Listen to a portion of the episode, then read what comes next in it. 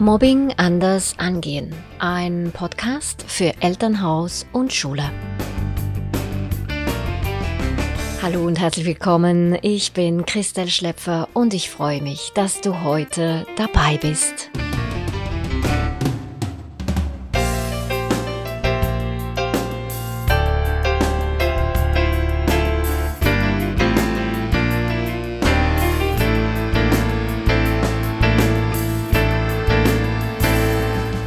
Bei Mobbing und Cybermobbing reicht es nicht, in der Klasse zu intervenieren. Oft benötigt das Opfer zusätzlich psychologische Unterstützung. Weshalb das so ist, erfährst du in der heutigen Podcast-Folge. Herzlich willkommen, Katharina Wissmann, zur heutigen Interview-Folge, Podcast-Folge. Du bist eine sehr kompetente und bekannte Traumatherapeutin und es war mir wichtig, dich heute mal dabei zu haben, weil sehr viele Mobbingopfer auch wirklich traumatisiert sind, genauso wie Missbrauchsopfer übrigens. Und es ist spannend, dass die Klienten, die zu dir kommen, nicht unbedingt wegen Mobbingfrage zu dir kommen. Magst du dazu noch ein bisschen mehr erzählen? Ja, die Klienten, die in die Praxis kommen, haben zum Beispiel Schwierigkeiten im Arbeitsalltag, wo sie mit Dingen konfrontiert werden, bei denen das Gefühl entsteht, dass sie das nicht bewältigen können. In der Regel fühlen sie sich schlecht, sie sind verunsichert, erzählen mir eine Situation, die sie erlebt haben und manchmal kommt in einem Nebensatz, ach ja, und dann habe ich ja noch Mobbing erlebt.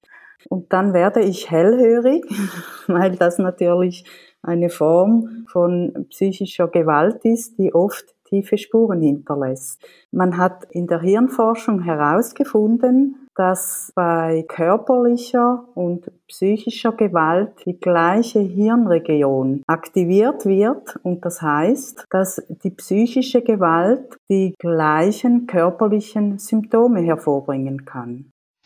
Ja, und ich denke, wir müssen auch die Sache beim Namen nennen, ja. Mobbing ist Gewalt, ist eine sehr, sehr subtile Form von Gewalt und es gibt sehr viele verschiedene Formen von Mobbing.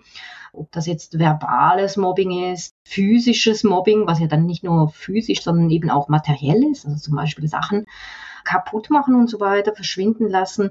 Es gibt das psychische Mobbing, sich abwenden, ausschließen und so weiter. Und das digitale Mobbing, Tatsache ist, all diese Formen sind alles Formen von psychischer Gewalt, ja. Wie erkennst du das? Also wie sind die Folgen von solcher psychischen Gewalt? Wie zeigt sich das in deiner Praxis? Ja, da gibt es ganz viele Hinweise und da sprechen wir von Traumafolgen. Das kann sein, dass ich immer wieder an mir zweifle, an meiner Kompetenz, an meinen Fähigkeiten. In der Regel haben diese Menschen ein fehlendes Selbstbewusstsein, verurteilen sich bewusst oder unbewusst immer wieder, verharren in Selbstvorwürfen, haben ein großes Misstrauen, eine Verunsicherung, dann kommt es oft zu einer sozialen Isolation. Beziehungen eingehen wird schwierig. Körperlich kann es sich über Schlafstörungen manifestieren und andere Symptome. Schmerzen, vielleicht sogar chronische Schmerzen, Krankheiten, die auf psychische Gewalt zurückzuführen sind. Und für diese Menschen ist ihr Alltagserleben in dem Sinn normal, weil sie es nicht anders kennen. Sie haben in der Regel keine Vergleichsmöglichkeiten, wie ein gesundes Umfeld reagieren würde. Und aufgrund dessen fehlt wie das Bewusstsein dafür, dass das, was ich erlebt habe, eben nicht normal ist. Heißt das mit anderen Worten, dass Menschen, die das erlebt haben, so Wiederholungsmuster erleben? Oder hast du mehr Klienten bei dir in der Praxis, die Mobbing zum ersten Mal erleben, Mobbing im Arbeitsumfeld oder Menschen, die damals in ihrer Kindheit, in ihrer Jugend Mobbing erlebt haben und womöglich äh, Wiederholungssituationen erleben, weil sie dieses Thema, dieses Trauma gar nicht aufgelöst haben. Genau. In der Regel ist es so, dass es in der Kindheit manchmal sogar in der ganz frühen Kindheit Mobbing gab und diese Menschen mit dieser Thematik immer wieder in Kontakt kommen und oft aufgrund dessen, dass es für sie das normale Erleben ist, das gar nicht erkennen können. Wenn ich dann sage, ja, aber da handelt es sich doch um Mobbing, dann sehe ich große Augen und Staunen. Ah, okay, das habe ich noch gar nie von dieser Seite betrachtet. Und dann wird es wie fassbarer für diese Menschen. Es bekommt plötzlich eine Form und diese Form beinhaltet, dass es nicht normal ist, was ich erlebt habe. Dass es eine Form von Gewalt ist, die subtil ist, die in der Regel nicht gesehen wird, die verletzend ist und ja, eigentlich, dass die psychische Gewalt, die nicht sichtbar ist, wird auch in der Gesellschaft gar nicht so ich sage jetzt anerkannt. Physische Gewalt ist etwas, das viele verpönen und auch verurteilen. Etwa so, wie wenn eine Person eine Krankheit hat, die, ich sage jetzt Krebs oder sonst etwas Sichtbares, ein Beinbruch, ja, das anerkennt man, das ist okay oder da werden die Menschen rücksichtsvoll behandelt, aber wenn es etwas Psychisches ist, was man nicht sieht, ja, da haben die Menschen Mühe damit zu anerkennen, dass das genauso schmerzhaft ist, ja. Das stimmt. Und die Schwierigkeit darin ist, das, was du schon erwähnt hast, dass es in der Regel nicht sichtbar ist. Es hinterlässt keine blauen Flecken. Und darum zweifeln diese Menschen auch oft, ob das wirklich so schlimm ist, was sie erlebt haben. Mhm, genau. Und ich werde immer wieder mit der Frage konfrontiert, ob es das typische Mobbing-Opfer gibt. Ja, kürzlich auch in der Schule habe ich erlebt, dass mir ein Schulleiter gesagt hat, ja, es gibt auch Kinder, die prädestiniert sind für Mobbing, ja, und da muss ich kategorisch Nein sagen. Ja? Also jeder, jede kann Opfer werden. Und wenn ich nämlich so denken würde, dass es das typische Opfer gibt oder der Täter irgendwie dieses oder jenes erlebt haben muss, dass er überhaupt zum Täter wird, schubladisiere ich ganz stark und ziehe mich aus der Verantwortung raus. Wie siehst du das mit dem Opferthema? Gibt es das typische Opfer und wie erlebst du das? Da kann ich verneinen. Das typische Opfer gibt es nicht. Also das heißt, es steht nicht hier auf meiner Stirn, hallo, mobbt mich mal, ich kann damit umgehen. Das geht quer durch alle Bevölkerungsschichten, quer durch alle Berufsschichten und hat nichts Typisches.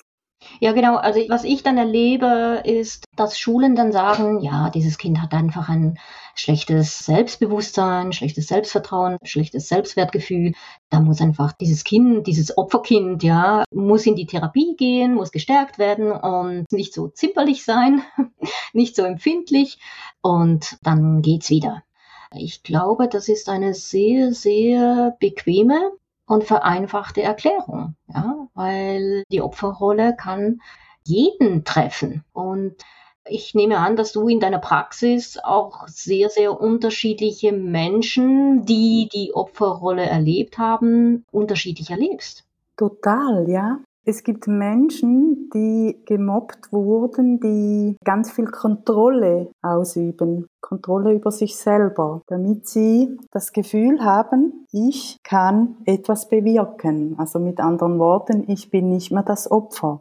Mhm. Und in dieser Kontrolle, das ist in der Regel nicht wirklich zielführend, weil es ganz wenig braucht, dass man aus dieser Kontrolle herausfällt. Über Triggerreize zum Beispiel, wo ich vielleicht in eine Wut hineingerate und da eine Eigendynamik entsteht, die ich dann eben nicht mehr kontrollieren kann. Und so entstehen Verhaltensmuster, die Opfer als Lösungsversuche für sich gefunden haben, die vielleicht in der Kindheit gewirkt haben und ein Weitergehen möglich gemacht haben und sich später dann als Hürde zeigen und für diese Menschen ein, ich sage jetzt ein Lebensfluss, wo etwas in Bewegung ist, beinahe unmöglich ist.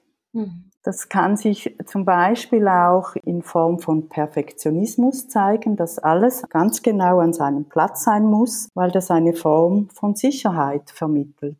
Das finde ich extrem spannend, weil man stellt sich immer das Opfer sehr schüchtern vor und es traut sich nicht dieses oder jenes zu machen und so weiter. Aber Opfer können ganz, ganz unterschiedliche Strategien oder Schutzmechanismen entwickeln, ja, so wie du das jetzt geschildert hast, mit Perfektionismus und Kontrolle haben wollen und so weiter, damit sie diese Beschämung nicht mehr erleben müssen, dieses, dieses Schamgefühl, das sie damals erlebt haben als Opfer, ja. Also das finde ich, das zeigt eben auch, das typische Opfer gibt es nicht. Selbst unter den Opfern entwickeln die Opfer ganz, ganz unterschiedliche Schutzstrategien, ja, Schutzmechanismen. Ganz genau. Ich würde sagen, es geht ganz stark darum, nicht aufzufallen, also mich nicht zu exponieren.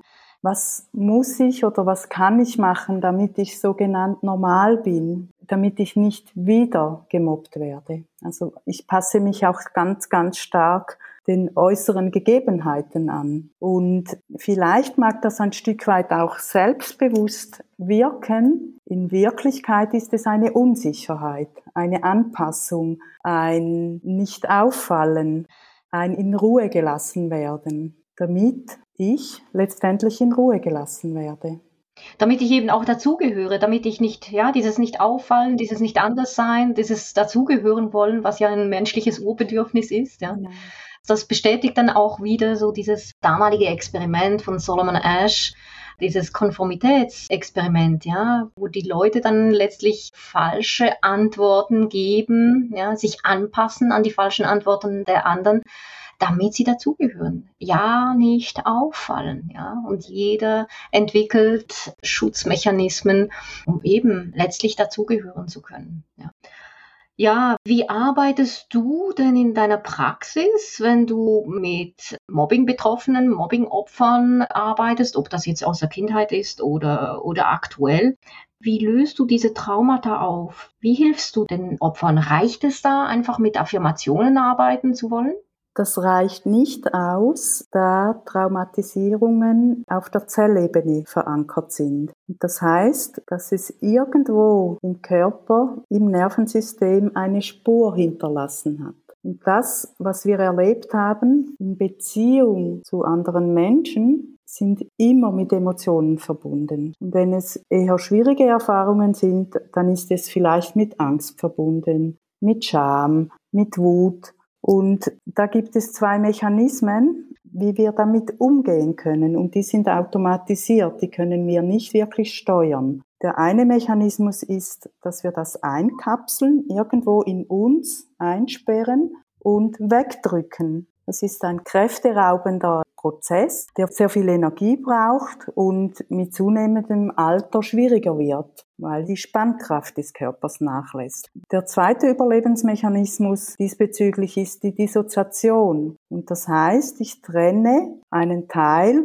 dieser Emotion ab die bleibt im Zeitpunkt des Ereignisses stecken und hat die Möglichkeit, über Trigger, also über Auslösereize, meine Persönlichkeit zu übernehmen. Und das heißt, ich bin aufgrund des Triggers wieder im Erleben von damals. Und das Erleben ist völlig real. Es ist nicht eingebildet. Also ich bin wieder im gleichen Stress, in der gleichen großen Not in der Hoffnungslosigkeit, in der Ohnmacht und das ist nicht wirklich angenehm, das zu erleben. Und um deine Frage zu beantworten, wie arbeite ich mit diesen Menschen? Es geht darum, wie den Fokus ins Zentrum der Spur, die es im Körper hinterlassen hat, die Aufmerksamkeit zu lenken, damit über die Selbstheilungskräfte eine Regulation und Koregulation möglich wird und das, was sich blockiert hat, wieder ins Fließen kommen kann. Bei den Emotionen geht das ganz ähnlich, dass man da zum Beispiel ins Angstgefühl geht, also wir nennen das Traumakonfrontation.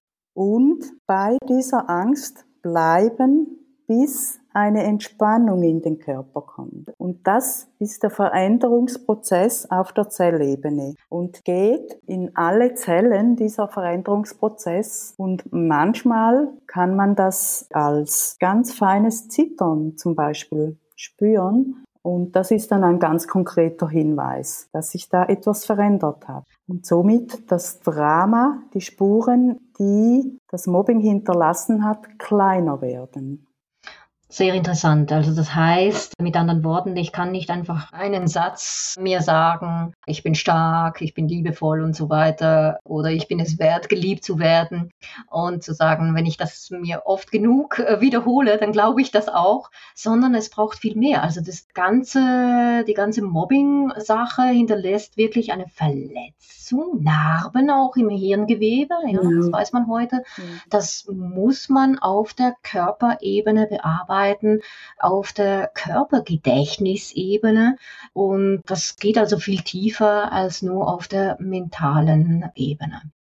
Ganz, ganz herzlichen Dank, liebe Katharina, für deine Ausführungen. Das ist so wertvoll und deine Arbeit ist so wertvoll. Alle Angaben zu Katharina findet ihr in den Show Notes, wenn ihr ihre Hilfe braucht und mit ihr in Kontakt treten möchtet. Danke vielmals, Katharina, und dir eine ganz schöne Zeit. Mach's gut. Vielen Dank, Christelle.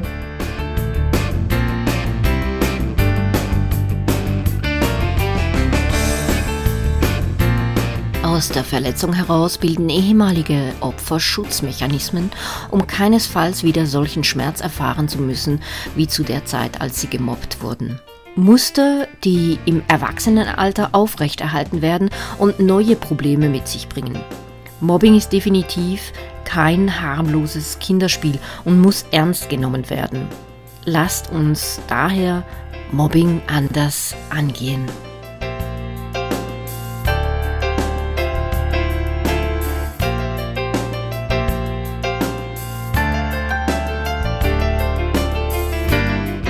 Du möchtest Mobbingprävention an Schulen und Vorträge für Eltern durchführen oder Mobbing-Betroffene beraten? Im Train-the-Trainer-Programm Mobbing erkennen und richtig reagieren lernst du das Phänomen Mobbing ganzheitlich zu verstehen, Mobbing und Cybermobbing-Situationen anhand vieler Fallbeispiele sauber zu analysieren und je nach Situation, sprich Entwicklungsstufe und Form des Mobbings, die individuell passende Maßnahme anzuwenden. Mehr Infos dazu findest du unter edufamily.ch slash mobbing-fachpersonen. Ich freue mich, dass du heute dabei warst. Bis zum nächsten Mal und tschüss, deine Christa Schlepfer.